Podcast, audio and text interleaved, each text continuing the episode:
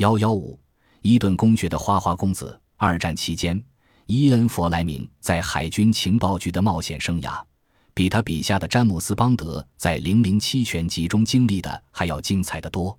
弗莱明本人的智谋也比邦德高超的多。他到海军情报局上任时年届三十一岁，相貌英俊迷人，从司机到海军大臣，人人都喜欢他那充满了生气的堂堂仪表。一位熟悉他的战后海军情报局局长诺曼·丹宁爵士评价道：“伊恩有着人际交往的机智和天才，这个工作使他有了用武之地，他简直是无所不能。”伊恩·兰卡斯特·弗莱明，一九零八年五月二十八日生于伦敦，他是南牛津郡保守党众议员瓦伦丁·弗莱明少校和伊美林圣克罗克斯·弗莱明的儿子。小时候。他就不是一个循规蹈矩的孩子，他家有对乡间狩猎、射击、钓鱼的传统嗜好，但这些他都不喜欢。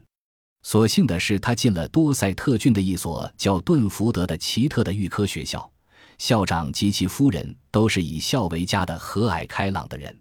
不久，弗莱明就狼吞虎咽地读起萨克斯·罗默、约翰·巴肯和罗伯特·路易斯·斯蒂文森的书来了。弗莱明在整个童年时代里都与家庭的志趣格格不入。他不喜欢狗和马，特别讨厌圣诞节的家庭聚会。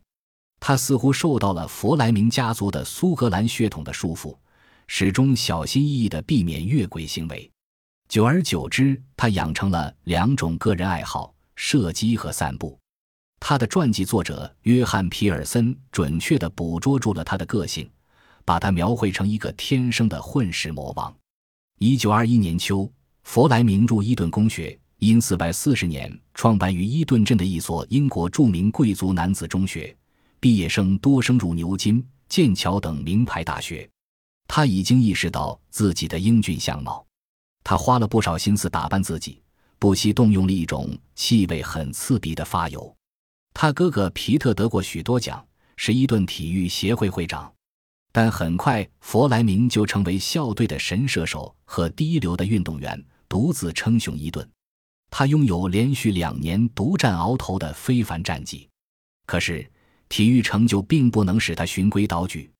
果然，他因为与女孩子发生关系而带着污点离开了伊顿。提早一年退出伊顿之后，他去一所补习学校临时抱佛脚，准备报考圣赫斯特皇家陆军学院。一九二六年秋，他入学圣赫斯特后，似乎又不安分起来，于是又退了学。他的母亲绝望之下，把他送到奥地利蒂罗尔的一所像顿福德一样不同寻常的学校里深造。伊弗·布斯丹尼斯及其妻子和小说家菲利斯·伯托姆管理的这所学校，主要采纳阿尔弗雷德·阿德勒，奥地利心理学家创立了个体心理学体系的学说治校。他们认为，孩子最初的五年对性格的形成最为重要。要让弗莱明得益于这种特殊理论，似乎是太晚了。然而，就在这里，他终于找到了完全适合于他学习和交际的环境。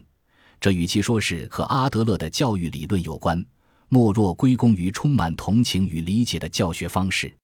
弗莱明从蒂罗尔的精修学校中显然获益匪浅。一九六三年。他给菲利斯·伯托姆写信说道：“回首往事，我深信我们三个人后来成为成功的作家，离不开您的影响。我清清楚楚记得，我写过一篇相当离奇古怪的短篇小说，竟然得到了您亲切的好评。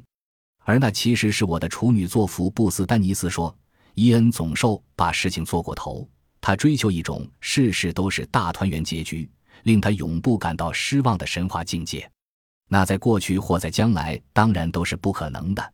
弗莱明在牙买加的金眼别墅，也许是最接近他那种神话境界的地方。本集播放完毕，感谢您的收听，喜欢请订阅加关注，主页有更多精彩内容。